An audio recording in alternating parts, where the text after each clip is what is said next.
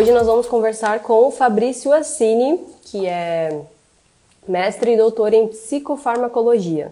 Hoje nós vamos conversar sobre nutrição da mente, quais são os nutrientes e os alimentos, suplementos fitoterápicos que podem ajudar com a nossa performance mental. Então, sejam muito bem-vindos, todos que, que estão entrando aí na live. Boa noite! Olá. Boa noite! Tudo, tudo, certo, Fabrício? Como é que tá. foi o dia? O dia foi ótimo, muito bom, é. produtivo. Agitado, como sempre. Consegui riscar tudo que eu coloquei na minha agenda e fica aquela sensação muito boa. Então, meu último compromisso do dia é a live, terminou a live, foi liberado, tudo que eu deveria ter feito, estou bem feliz. Dia muito bom.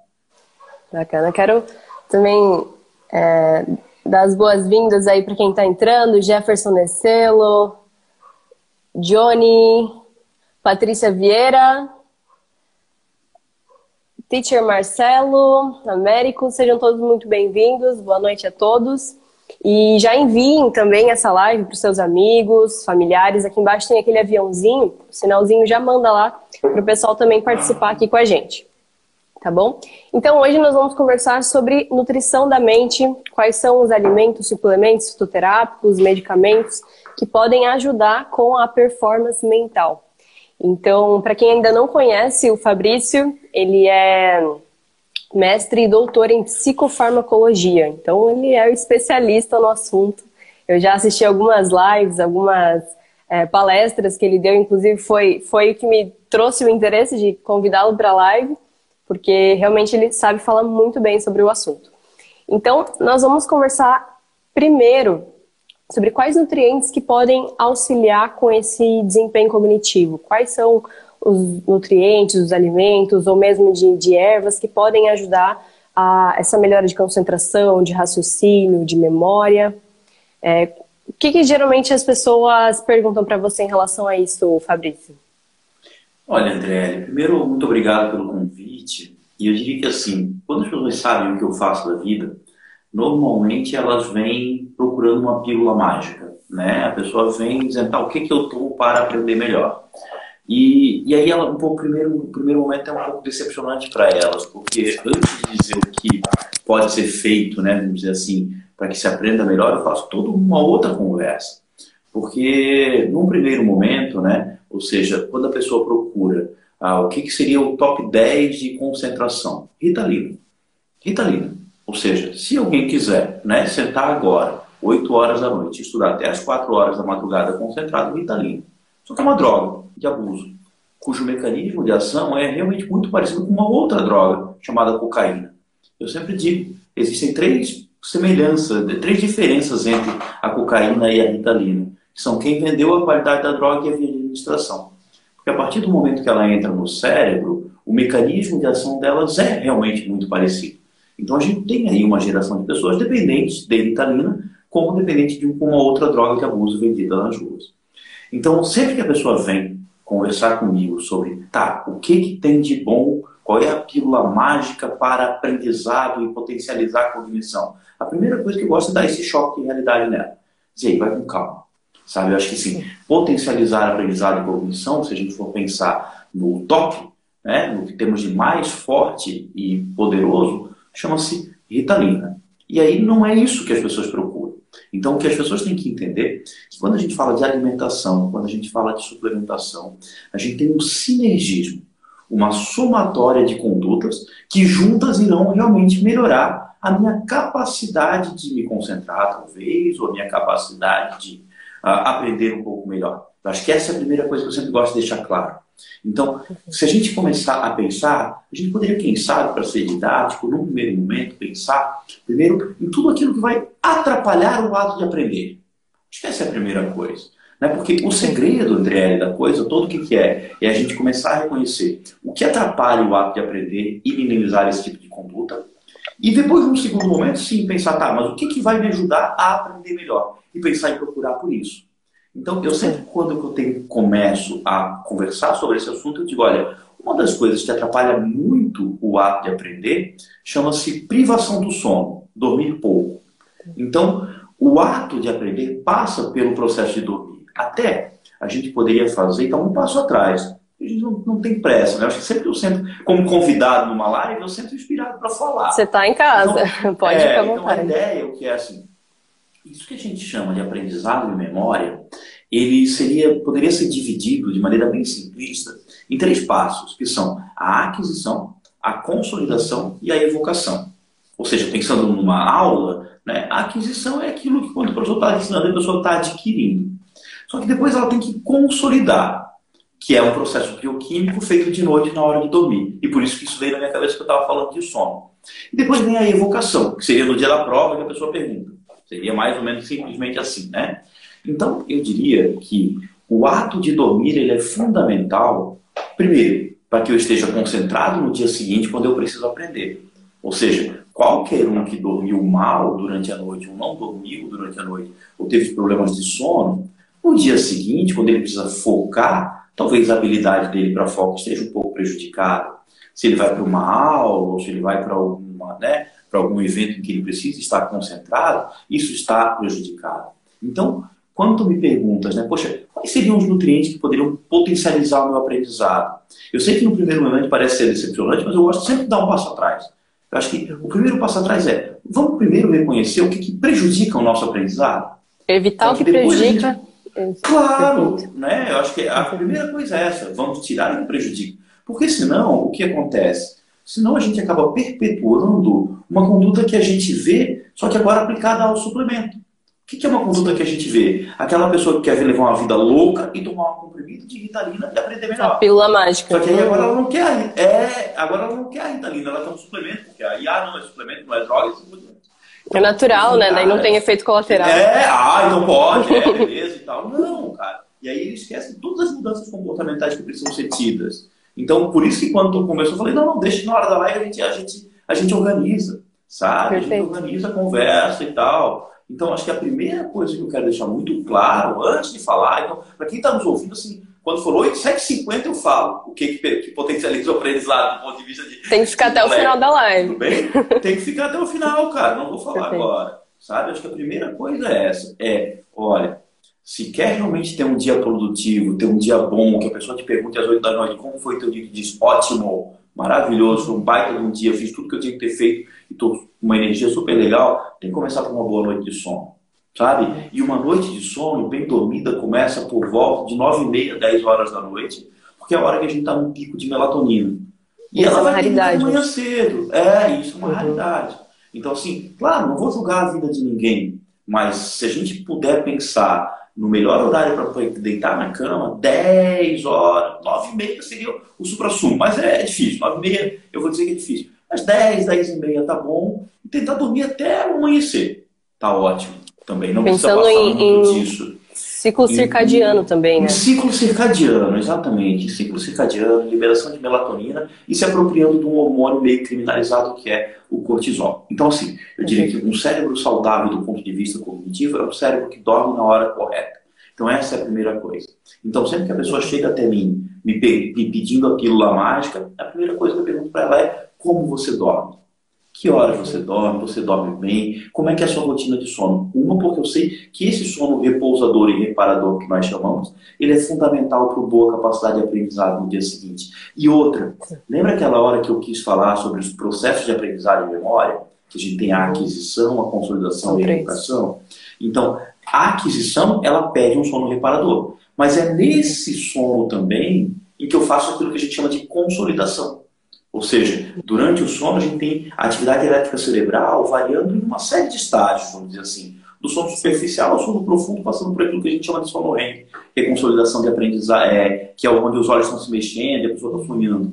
Mas durante essas fases do sono, especialmente o sono REM e o sono profundo, ali existe a consolidação do aprendizado. Então, e isso acontece de... bastante. Hã? Isso acontece bastante da pessoa querer usar uma substância, usar um suplemento, uma pílula mágica, e aí ela não dorme, não tem aquela consolidação da memória. Exato. Então isso realmente é muito importante falar, até porque agora em home office acredito que as pessoas estão deixando cada vez mais o sono de lado. Então já dormi é. um pouco e cada vez mais com expostos à luminosidade de noite. Eu sempre falo muito de higiene do sono, a importância de você deixar o ambiente mais escuro, de evitar aquele contato direto com a luz do celular, do computador, usar o, aquele aplicativo, ou até tem alguns smartphones que já tem aquela opção. Né? O, o Night Shift. Uhum. É maravilhoso, porque assim você é. também não tem aquela sobrecarga. E, uhum. e, é muito importante mesmo. Com certeza arrasou aí no começo. O é. sono é essencial. É. Posso só contar um trabalho que eu li sobre essa questão da luminosidade? Que claro. Assim. Com foi certeza. um trabalho, na verdade, quem, quem passou para mim foi um amigo português chamado Pedro Bastos, um cara que estuda também e tal. E a gente estava conversando sobre o trabalho e ele estava mostrando para mim o trabalho. Que é um trabalho que as pessoas, que os pesquisadores fizeram o seguinte: às 7 horas da noite, primeiro eles deixaram a pessoa na, no escuridão completa às 7 horas da noite. E foram avaliar a liberação de melatonina 9, 10 horas da noite. Pico de liberação de melatonina. Claro, né, é, é corpo humano, mas pedir para a pessoa ficar no escuro às 7 horas da noite, nem se morar no mato, não, não, não consegue mais, né? Não é assim. Não. Então, vida real. Aí, o que eles fizeram? Eles trocaram a, o comprimento de onda, né? Porque luz é, são ondas eletromagnéticas e tal. Uh, e eles botaram a pessoa na luz vermelha durante a, as 7 horas da noite. E quando botaram a pessoa na luz vermelha, foi uma liberação de melatonina muito parecida com a escuridão completa. Só que aí eu brinquei com o meu amigo português. Falei, Pedrão, mas aqui no Brasil, se a gente botar luz vermelha na nossa casa, vai dar mal. Né? Porque a gente vai. tem uma, uma relação com luz vermelha. Eu acho que não vai ser bom, não vai ser uma boa conduta. Então, a luz vermelha, eu falei, não. Mas aí eles colocaram naquela luz amarela. Sabe, André, a gente tem uma diferença clara de idade e tal, mas quando eu era criança, por exemplo, a luz era uma luzinha de bulbo incandescente, bem amarelinha, assim. Uhum. Aquela luz bem amarela. A gente pode no mercado escolher entre a luz fria e a luz quente. Sabe? Então, Sim. colocaram a pessoa naquela luz quente, naquela luz mais amarela. E a liberação de melatonina foi menor, mas já ainda foi, fez a curva. E depois, por terceiro, colocaram a pessoa exposta à luz do celular. E a liberação de melatonina foi muito pequena. Então, o que a gente tem que entender é que não é obrigatoriamente a melatonina quem nos faz dormir. Quem te bota para dormir de verdade, talvez seja um neurotransmissor chamado GABA e um outro modulador chamado adenosina. Eles é que te fazem cair no sono. Mas a importância da melatonina é para dar boa qualidade do sono. Então, se eu ficar na frente do celular até minutos antes de dormir, eu vou dormir. Eu vou pegar no sono, mas a qualidade do sono não é boa. Então, isso entra a questão da cafeína. O primeiro ponto é isso. Entra a questão, da cafeína, a questão da cafeína. Porque muita gente tem o hábito de beber café de noite e falar, ah, pra mim tá tudo certo, eu bebo café, posso beber cinco uhum. xícaras que eu vou conseguir dormir. Mas uma coisa é você conseguir dormir e diferente você conseguir dormir com qualidade. E o que a gente busca é essa Exatamente. qualidade de sono. Então é muito importante Exatamente. até uma, uma pessoa que uma pessoa que busca essa uma pessoa que busca essa, disposi essa disposição, concentração, foco, memória, ela precisa saber os horários certos de usar ou não usar estimulante. E uma pessoa que Exatamente. é muito ansiosa, às vezes é muito ansiosa, está sempre ali querendo ser cada vez mais produtiva, querendo render mais no trabalho, mas ela está sempre usando estimulante. Então o cérebro fica viciado naquela substância. A cafeína mesmo a gente sabe que chega um momento que você precisa ficar aumentando a dose para conseguir ter aquele efeito que tinha lá no começo, né? Porque acaba saturando o receptor. Então é muito importante ter esse cuidado e não exagerar, até porque a ansiedade em excesso faz com que você não consiga focar no seu trabalho, que não consiga fazer a. É, aí, aí, vamos lá, eu acho aí acho que tocou bem no segundo ponto que você me chama atenção, ou seja, o que é um outro fator que prejudica ao extremo a capacidade de aprender? Um é a privação do sono, o outro é o estresse e a ansiedade. Então, muitas vezes a pessoa não consegue focar por aquilo que o Augusto Cury fala muito bem, da síndrome do pensamento acelerado. Ou seja, da uhum. pessoa que não consegue focar. Por quê? Porque ela está pensando em tantas coisas ao mesmo tempo e, consequentemente, ela não foca. Então, aí a gente poderia pensar, né? É, a gente poderia pensar, por exemplo, naqueles suplementos que potencializam GABA. A gente tem a teanina, a gente tem taurina, a gente tem uma série de suplementos que são super interessantes para mudar o foco e por incrível que pareça, me focam não por me dar um efeito estimulante, mas sim por potencializar a GABA, que a princípio é um vai pelo neurotransmissor inibitório. Então, o segundo fator, que é um clássico realmente de uh, diminuir foco e capacidade de concentração, é a ansiedade e o síndrome do pensamento acelerado. Eu queria contar mais um, um trabalho que eu li, que eu gosto muito, que é, que é um, também um grande problema que hoje a gente não vê que é a maneira como são organizadas as redes sociais. Ou seja, as redes sociais são organizadas do ponto de vista de neurociência para me fazer ficar cada vez mais tempo dentro dela. sabe? Para ficar claro, porque se eu sou o dono do Instagram, se eu sou o dono do, do Facebook, tudo que eu mais quero é que o meu usuário fique o maior parte do tempo possível, porque isso vai aumentar meu poder de barulho com o meu anunciante, isso, isso é claro. Sim, então, o que, que acontece? Todos nós aqui, né, que estamos aqui, porque temos Instagram e assim por diante. Então, aquele coraçãozinho que nós procuramos diariamente nos dá um reforço positivo. Ou seja, quando eu entro no meu Instagram e eu vejo que tem curtidas ou comentários assim por diante, isso me gera prazer. Isso gera reforço positivo.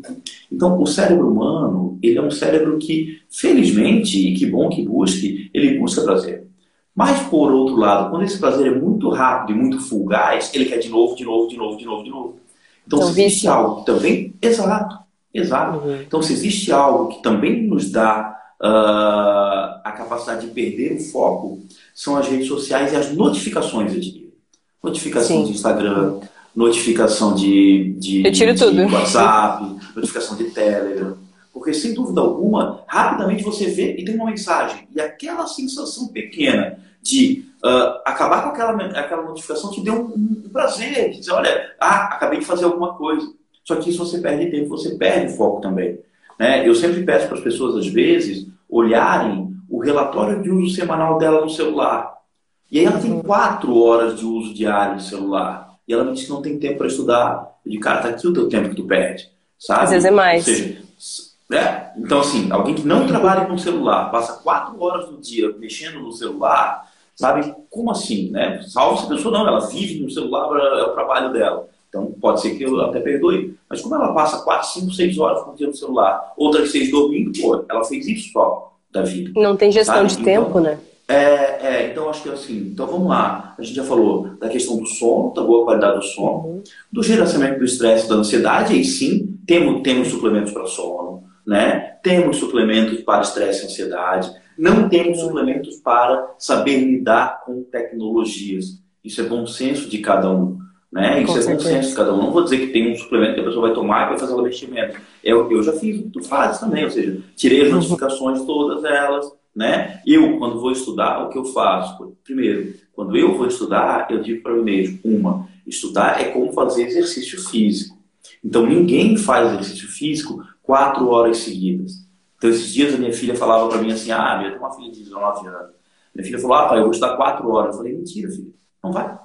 Não vai, porque ninguém aguenta quatro horas estudando. Cara, eu só faço isso da vida, eu sou profissional nisso, entendeu? Minha vida é isso.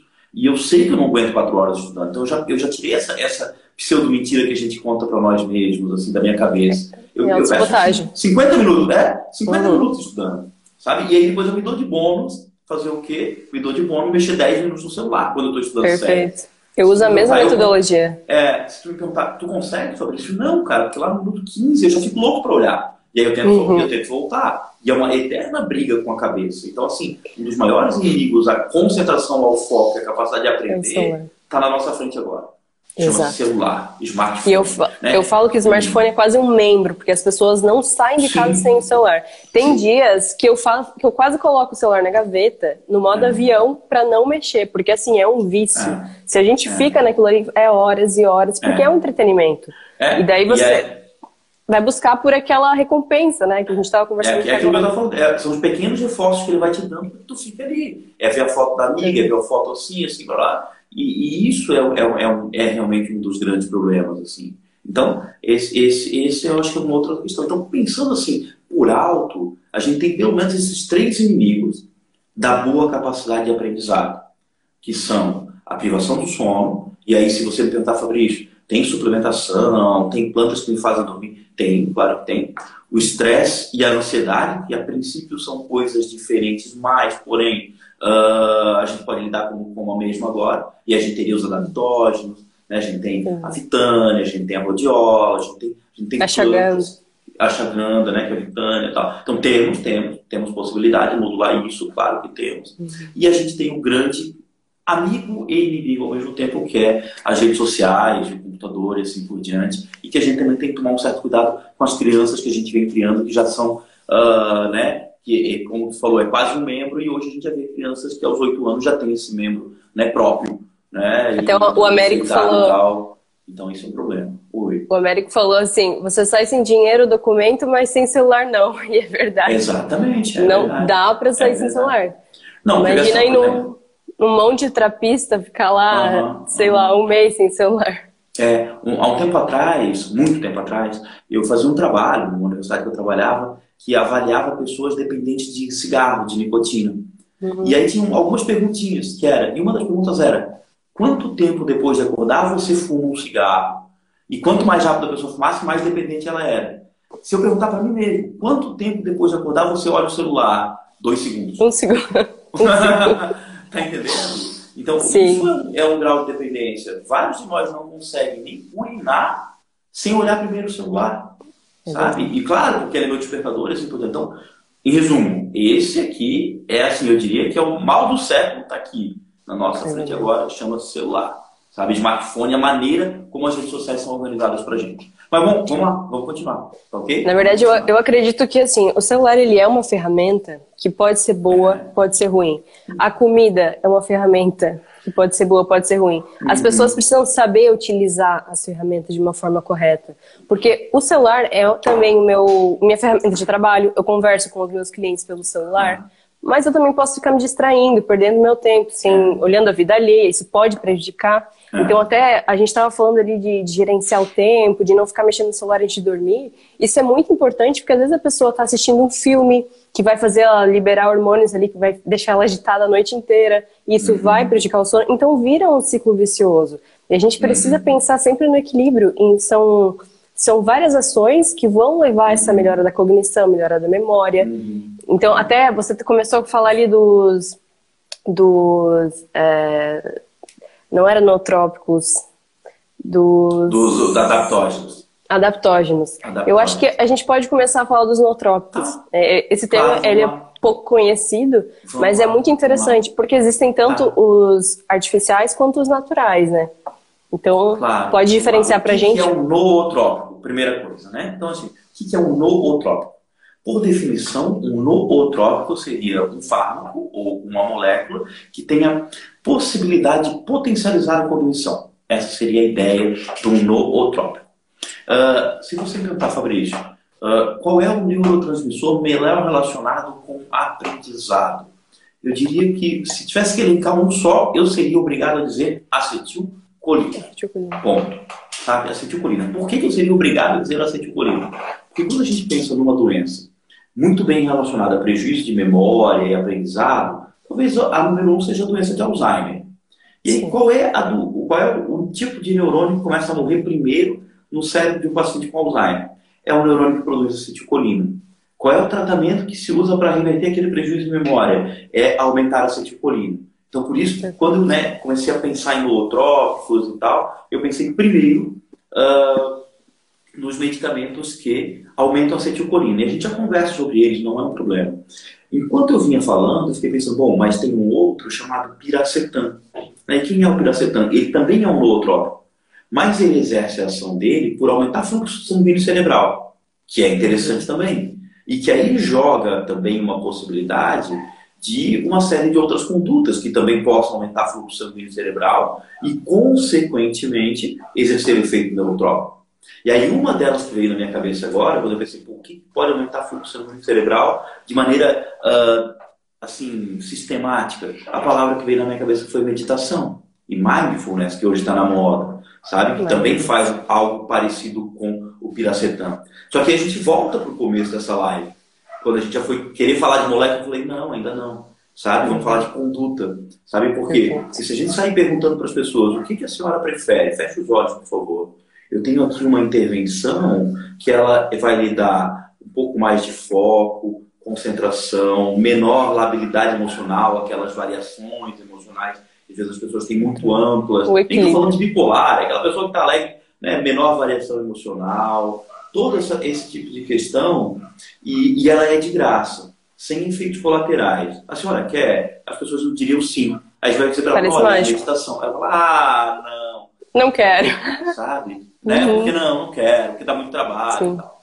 Então, eu diria que assim, ah, se existe possibilidade de aumentar o fluxo sanguíneo cerebral, eu posso aumentar com piracetam, sem dúvida alguma, que é uma molécula, ou posso aumentar com meditação, que aí é uma conduta, é uma técnica, é uma prática que exige esforço como qualquer outra, e depois a gente pode conversar com, sobre ela, que também é algo que eu penso assim, se eu fosse pensar em condutas nootrópicas e condutas para foco, padrão ouro, né? Acho que qualquer pesquisador, pessoa que estude de verdade, assim, uh, que estiver sentado aqui na sua frente, diria que assim, talvez a maior conduta para foco, a melhor conduta para foco e concentração chama-se meditação. E eu sempre Gerenciamento digo, do assim, estresse. As... É, é, é, na verdade, assim, o que, o que eu digo, uh, as pessoas não são uh, justas com a meditação. Sabe por quê? Eu traço um paralelo com a atividade física.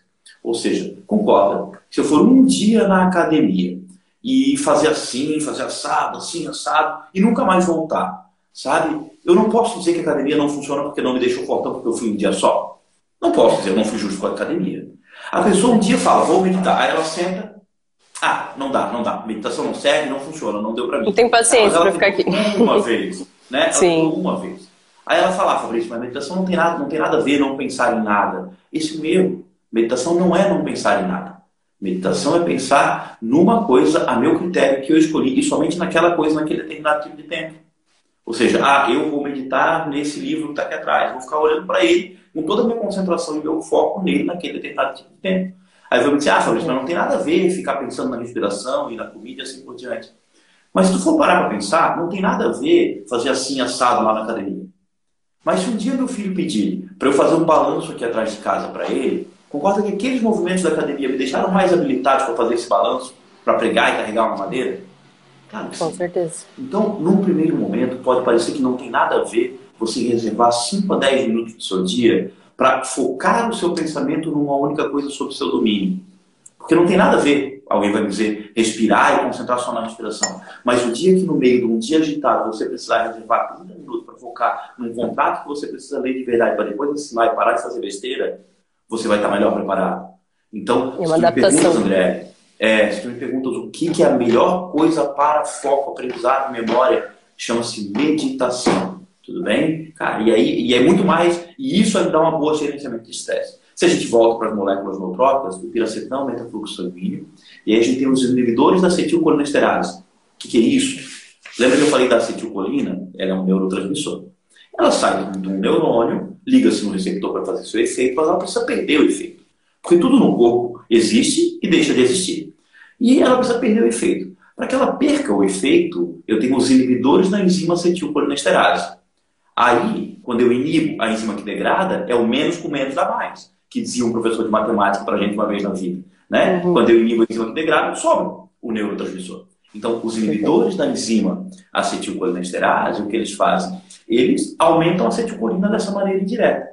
Que são medicamentos usados para tratar doenças de Alzheimer. Eu não vejo muito sentido a pessoa que não tem um prejuízo cognitivo instaurado usá-lo, sabe? Porque não, não, é, não é essa a ideia. Mas, por exemplo, a gente tem alguns fitoterápicos e aí o problema do fitoterápico é assim, que eles têm vários mecanismos de ação. Mas quando eu penso, por exemplo, na Bacopa Monieri, que é um fitoterápico que eu acho super interessante para aprendizado, a Bacopa Monieri, um dos mecanismos sugeridos para ela é inibir a acetilcolinesterase e um outro aumentar a dopamina, que aí para mim caso do... é realmente bem interessante. Do ginseng, ginkgo biloba, bastante ah. muitas pessoas têm o hábito de usar para melhora de concentração, justamente uhum. por essa questão de aumentar o fluxo sanguíneo, né? Então seria talvez Sim. uma alternativa para quem é, não tem um, grau tão avançado de, de eu, eu, eu, gosto muito do ginseng, especialmente para aquela pessoa que ela também sente aquele cansaço ao final do dia.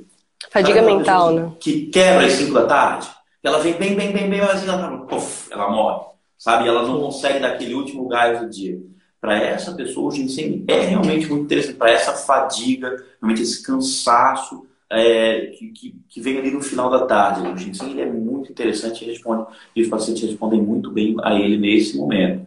E, e aí é a questão da planta, ou seja, né, quando a gente procura por mecanismos de planta, a gente sempre vai ter vários mecanismos. É difícil dizer, ah, é por isso, é por aquilo, é por aquilo outro, por aquilo outro. Sabe, tem, tem várias possibilidades. A gente tem, tem, tem trabalho falando que aumenta o fluxo sanguíneo cerebral, tem uma, uma linha de raciocínio bem legal, dizendo que ele também aumenta BDNF, que é o fator neurotrófico uhum. derivado do cérebro, que ajuda na síntese de sinapses. Né? Então tem, tem a possibilidade de também inibir a acetilcolinesterase, aumentar a acetilcolina. Então ele entra dentro das boas intervenções, especialmente nesse paciente que já se sente um pouco mais cansado.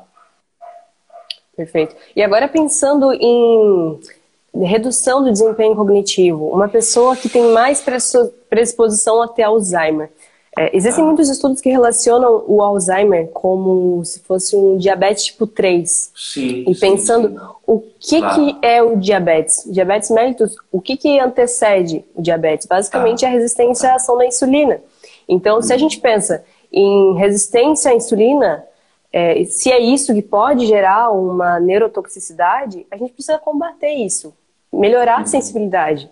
E aí entram todos os hábitos saudáveis que a gente sempre fala. Então, até na última live aqui no, no Instagram, eu conversei com o Dr. Vitor Paviani sobre álcool. E a gente conversou bastante sobre uhum. essa questão de, de, resistência à insulina, que o álcool piora a sensibilidade à insulina. Então, o que nós podemos fazer para melhorar essa sensibilidade à insulina e evitar né, esses danos que podem afetar o cérebro? Tá. Legal, eu acho que esse termo, diabetes tipo 3, é um termo muito feliz, assim. Embora seja um termo que não seja popular a todos. Ou seja, nós Sim. normalmente estamos acostumados com diabetes tipo 1 e diabetes tipo 2. O que acontece? Acontece que a insulina também tem ação no sistema nervoso central. E uma das ações da insulina no sistema nervoso central é, durante a noite, especialmente durante a noite, ajudar na limpeza do sistema nervoso central, naquilo que a gente chama de fluxo linfático que é uma limpeza, uma, uma onda de faxina que acontece no nosso sistema nervoso central. E essa onda de faxina leva consigo também um peptídeo, que é o peptídeo beta-amiloide. Me pergunta, Fabrício, quem é o peptídeo beta-amiloide? O peptídeo beta-amiloide, ele é o peptídeo que nós lá no doutorado, por exemplo, injetávamos na cabeça do nosso rato para imitar um modelo animal de Alzheimer.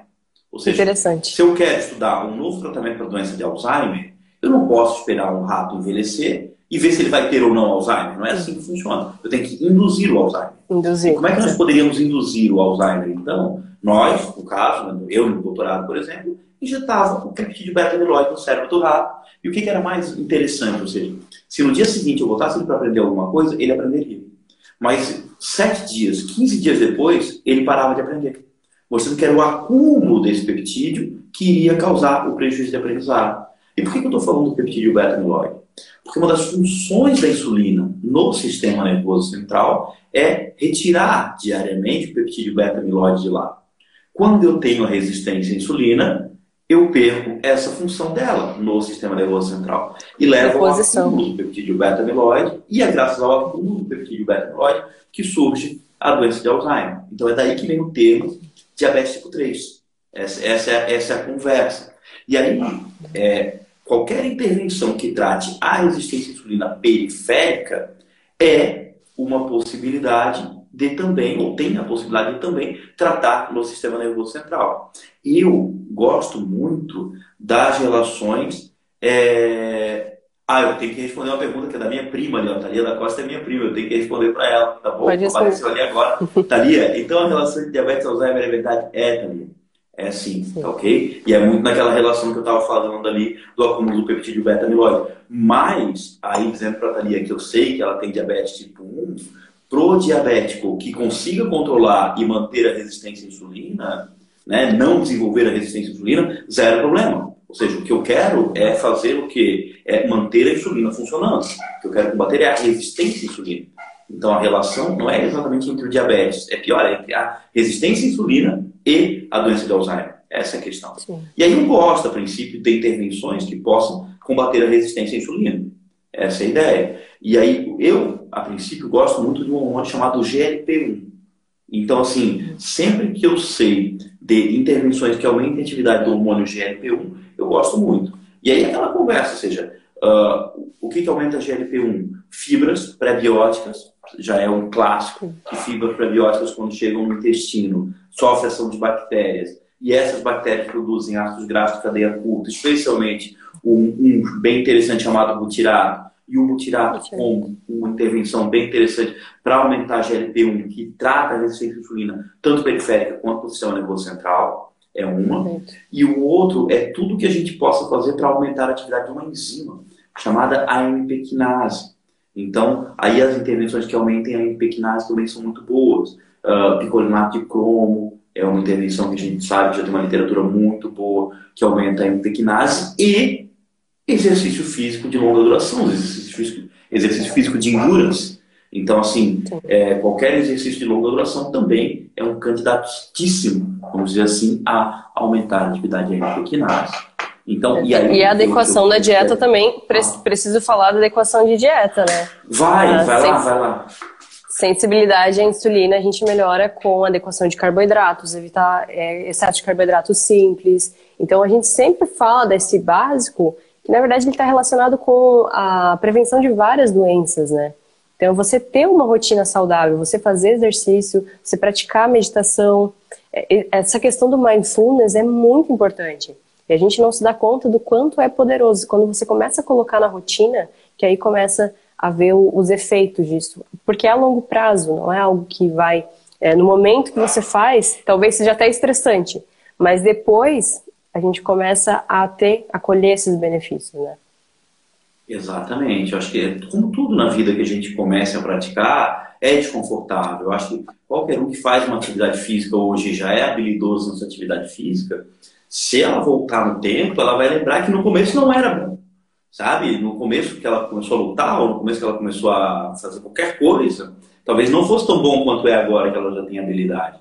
E isso também vale para as técnicas de atenção plena sem dúvida alguma, também vale para as técnicas de atenção plana. Então, assim, só, só posso fazer um complemento para arredondar bem legal, assim, eu diria que uh, os dois últimos pontos da nossa conversa, eles se complementam.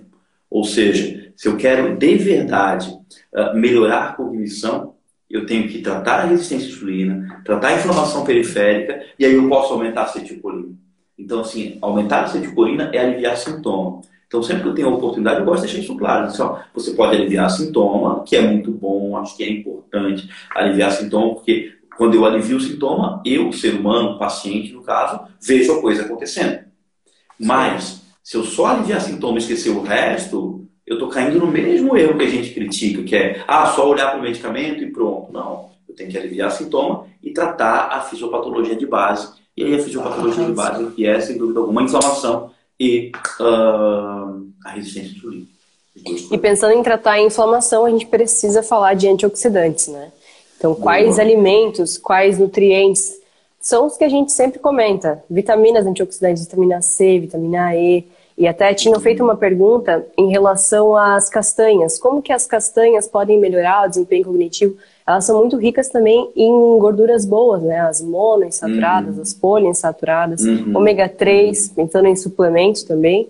Então, uhum. é uma alimentação mais do naquele padrão mediterrâneo. A gente sabe que esse, esse padrão de dieta, ele é muito uhum. adequado para as pessoas que já têm uma predisposição até Alzheimer, por exemplo, né?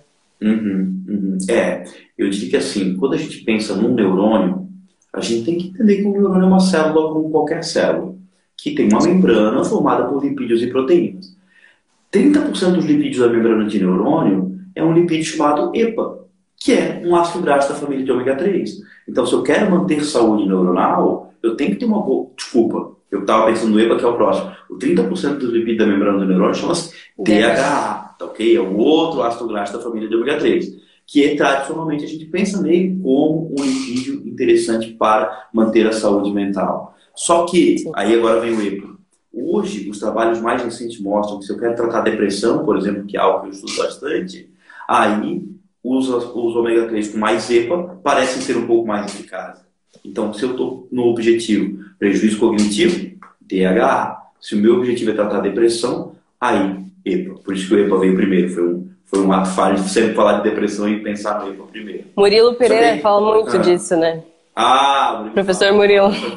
Só que aí eu não consigo fazer do jeito que o Murilo fala, tá bom? Aí, aí eu falo mais discreto, vamos dizer assim.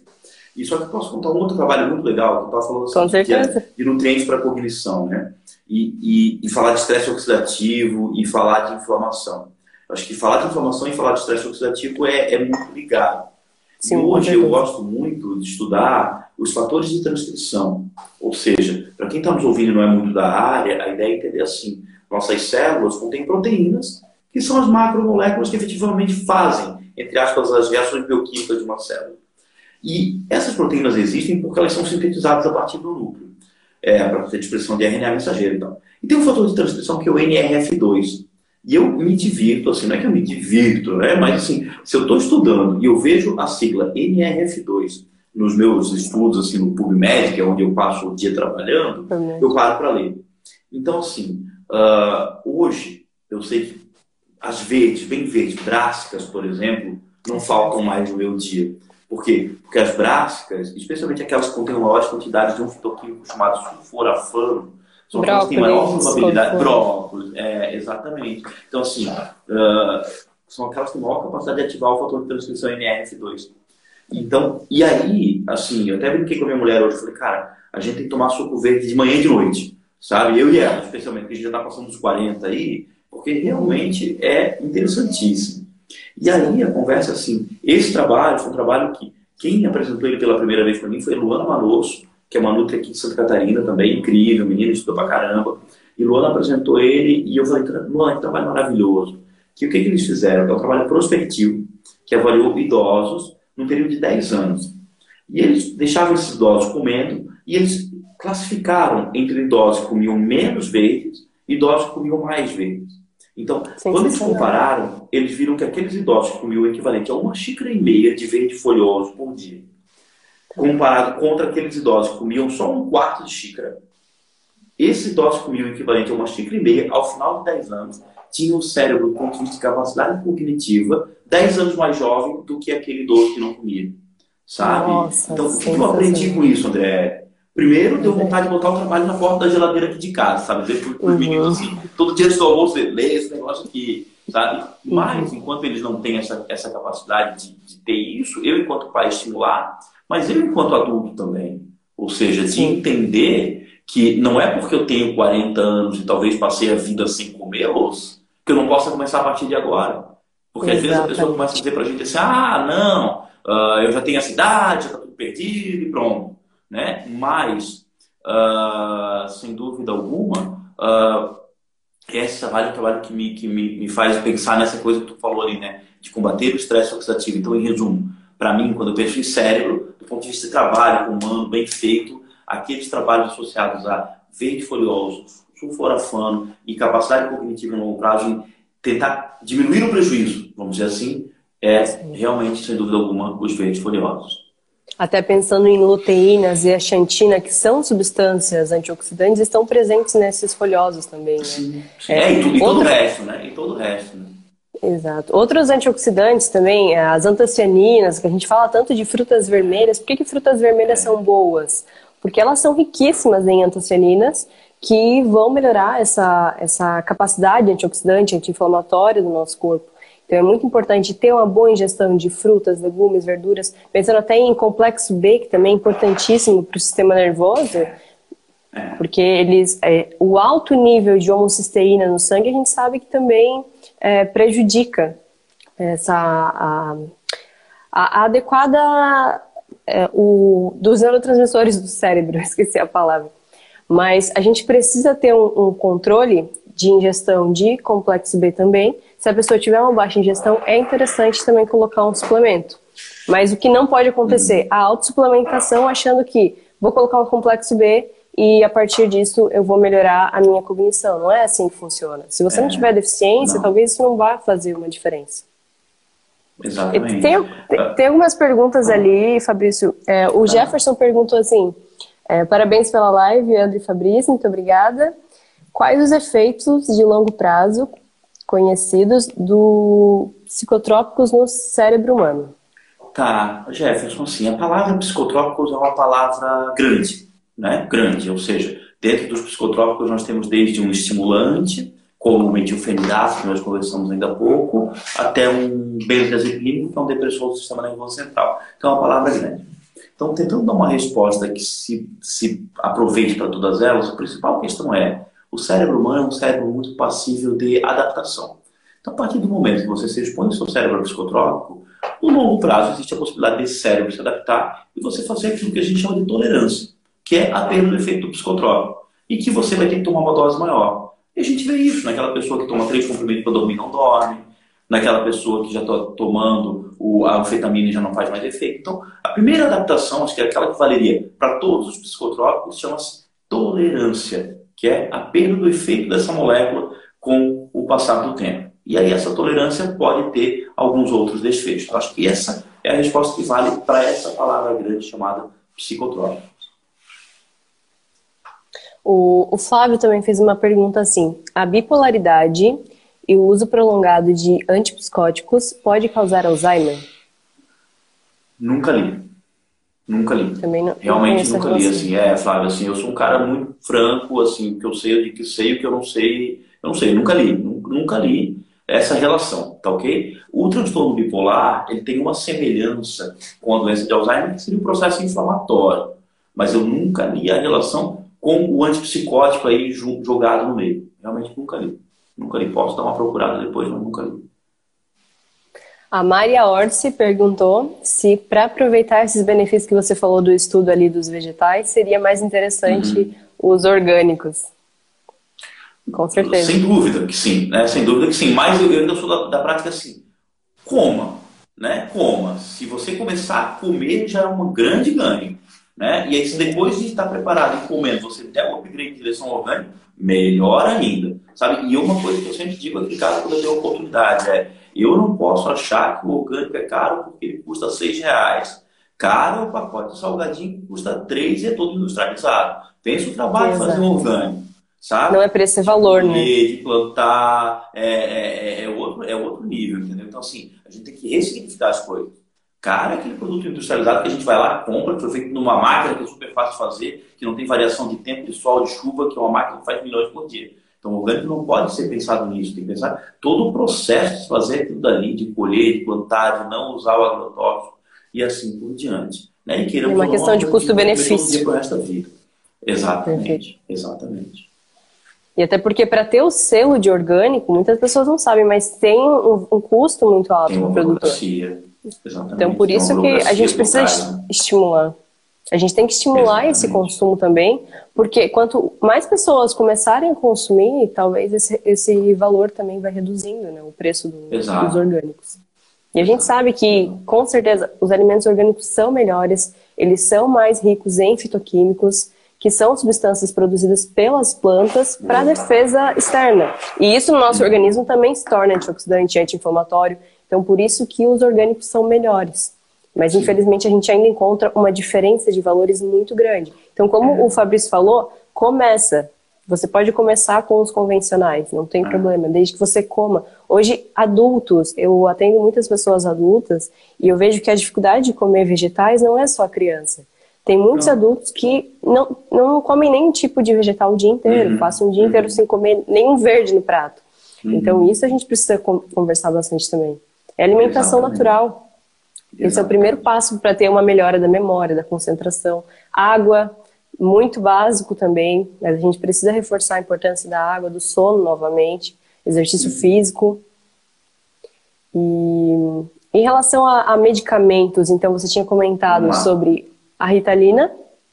Vamos lá, então assim, pensando em medicamentos para aprendizado, né? Se você falar assim, Fabrício, quem é que veio ao mercado para potencializar cognição, ou seja, que foi produzido na indústria farmacêutica para potencializar a cognição.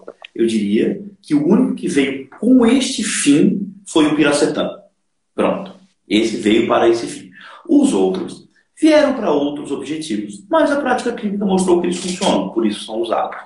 Então aí a gente tem aquelas drogas que vieram para tratar o transtorno do déficit de atenção com hiperatividade, que, que é um transtorno onde o paciente precisa focar.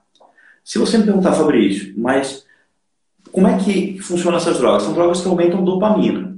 Então, quando aumentam dopamina, eles dão um pouco mais de foco. Aí a gente tem a vitalina, a gente tem o Venvance, a gente tem umas três ou quatro drogas aí que podem fazer isso. Qual é o problema, Andriele? E aí, se a pergunta fosse qual é o problema do uso a longo prazo de Ritalina, eu poderia dizer assim. Qual é a questão da dopamina no sistema nervoso central? A dopamina é um neurotransmissor maravilhoso, né, que, entre outras coisas, nos dá foco, nos dá prazer. Então, sem dúvida alguma, é um neurotransmissor maravilhoso. O que, que acontece num cérebro com déficit de atenção e hiperatividade? Nesse cérebro, eu tenho um pouquinho menos de dopamina. E porque eu tenho um pouquinho menos de dopamina, é como se eu perdesse o foco. A pessoa toma a ritalina, traz a dopamina para o normal, acaba focando. Mas se eu não tenho déficit de atenção e hiperatividade e tomo a ritalina, eu aumento ainda mais. Consequentemente, eu foco ainda mais. Tudo bem. Só que qual é o problema? O problema é que o primeiro efeito adverso será dependência. Naquele sentido de dependência de drogas, do paralelo que eu traçava ainda há pouco, da dopamina e da, da, da ritalina e da cocaína. Sabe? Nesse, nesse sentido, dependência. Tanto, tanto, não, eu não estou falando nada demais, só pegar a caixa da ritalina, vai ter uma baita de uma tarja preta escrito assim: cuidado, este medicamento pode causar dependência. Pronto, é, não, sou eu que estou dizendo, está na caixa. Está escrito ali. Sim. Só que é o tipo de coisa que a pessoa que quando quer usar, ela nem olha para isso. É o fumante de cigarro que não olha para a parte de trás do cigarro. Tá entendendo? Uhum. Então, tá ali. Exato. Tá ali, tá escrito na caixa, cara. Não preciso dizer, tá escrito. Sabe? É isso. E aí outra, que eu sempre chamo a atenção. Alguém falou, acho que foi o Flávio que falou, do antipsicótico. Né? Quem que é o antipsicótico? O antipsicótico é um medicamento que chegou ao mercado para tratar um sintoma de uma doença chamada esquizofrenia, que é o surto psicótico. Se você perguntar, Fabrício, como age o antipsicótico? Eles bloqueiam, bloqueiam a ação da dopamina. Porque quando tem muita dopamina no cérebro, o que, que acontece? Quando tem muita dopamina no cérebro, eu faço um surto psicótico. Onde é que eu quero chegar? Eu quero chegar, que ainda há pouco, quando eu tive que falar qual é a consequência do uso de longo prazo de no cérebro, eu procurei uma que é um clássico, que é a tolerância. Qual é a tolerância? Tolerância é perda do efeito de uma droga com uso crônico. Só que aí eu sou um cara, suponhamos, que eu estou usando Vitalina porque eu quero estudar e quero tirar só 10, sabe? Ou eu quero passar num concurso tal e assim por diante. Aí o que, que acontece? Eu começo a tomar e ela começa a perder o efeito. E aí o que, que eu, ser humano, faço? Tomo mais. Aumenta a dose. Tomo mais, aumenta a dose. E aí hoje a gente já tem, eu, eu publiquei no meu Instagram há um tempo atrás, tá lá no feed em algum lugar, uh, de um trabalho publicado numa revista chamada New England Journal of Medicine, que é uma parte de uma revista, sabe? Mostrando o quê? Surto psicótico induzido por Ritalina, sabe? Então, assim, eu diria que quando a gente pensa em medicamentos para potencializar o aprendizado, se eu pensar só nisso, é ou são aquelas drogas que aumentam dopamina. Aí a Ritalina, a Venvance e tal, são esses. Eles são, eh, sem dúvida alguma. Mas é por isso que eu não quis falar sobre ele às sete horas sabe? Ou seja, não, vamos falar no final da live para que as pessoas entendam como é que eu penso. Ou seja, ele, tu toma ele, tudo bem, mas deixa todo o resto de lado, sabe? Então, essa é a questão. Depois tem as drogas que inibem a acetilcolinesterase, que seriam as drogas para tratar doença de Alzheimer, que também vão melhorar a aprendizado, mas tem que pensar no resto. Né? Se a gente pensar, tem plantas que aumentam dopamina? Tem. Tem uma chamada mucuna prurens, que aumenta a dopamina, é muito usado para tratamento do, da doença de Parkinson. Eu já procurei e não vi. Nunca vi um trabalho usando mucuna uh, ah, para aprendizado, mas seria uma possibilidade. Eu gosto mais da bacopa, que também aumenta a dopamina. Né? Tem a menta, é uma outra. Tem, tem uma chama, menta chamada menta espicata, super interessante para aumentar a dopamina e inibir a acetilcolinesterase. Então, assim, ó, eu não sou, André, terminantemente contra o uso uh, de moléculas que, a princípio, melhoram o aprendizado.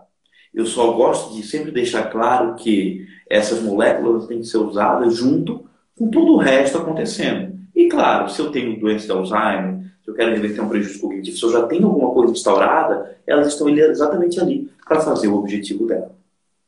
Perfeito. E agora pensando em suplementos, né? Tá. Saindo dessa parte de medicamentos, muitos tá. estudos estão falando da, da, creatina, que por muito tá. tempo você falou uhum. que a uhum. creatina é só para ganhar massa muscular, já foi bastante polêmico em relação ao rim, que uhum. piorava a função renal.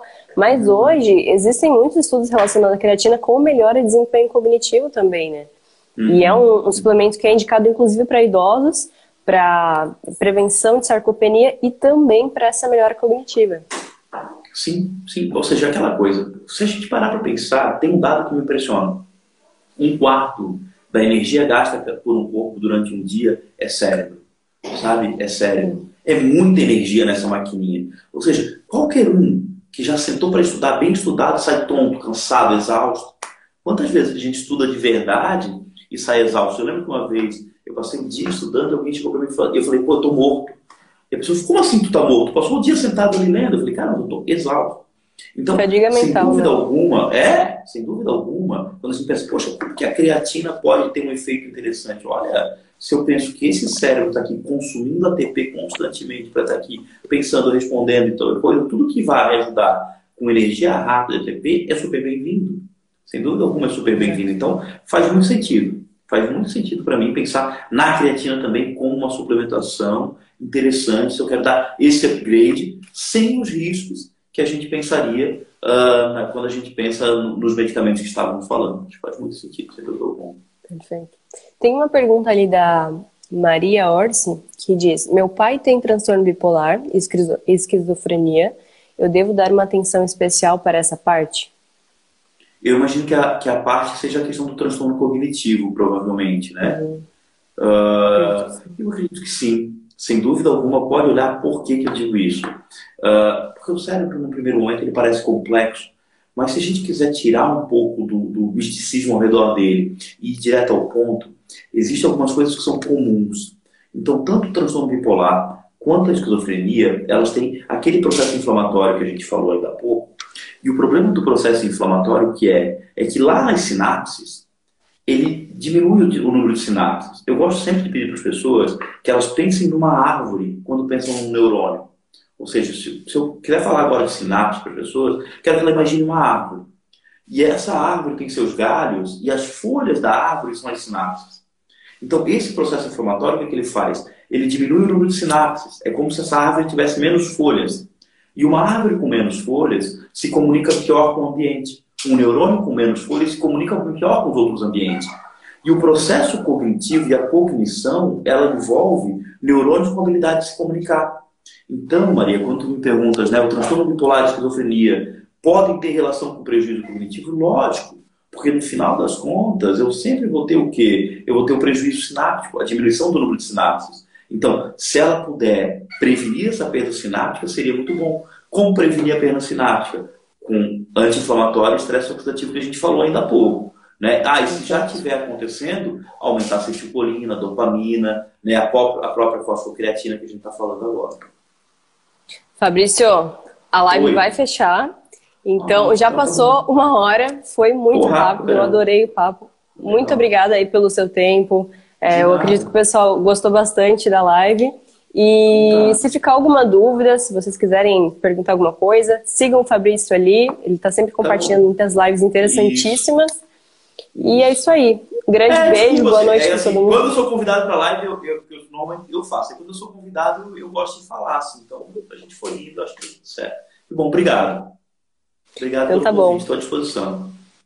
Boa noite, pessoal, e até a próxima live. Valeu. Tchau.